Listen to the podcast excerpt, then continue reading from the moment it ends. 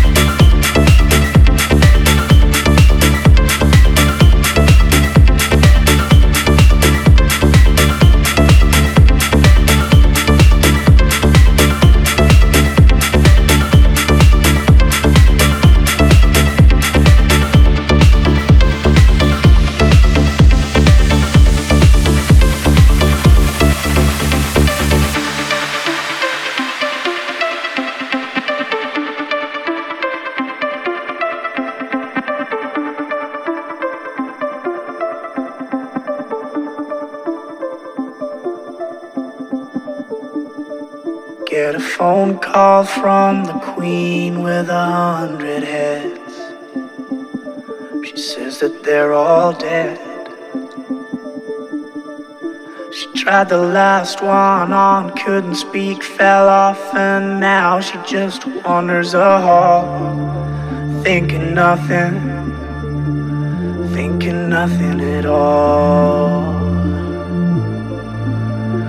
Once there was a man who had a little too much time on his hand and never stopped to think that he was getting older.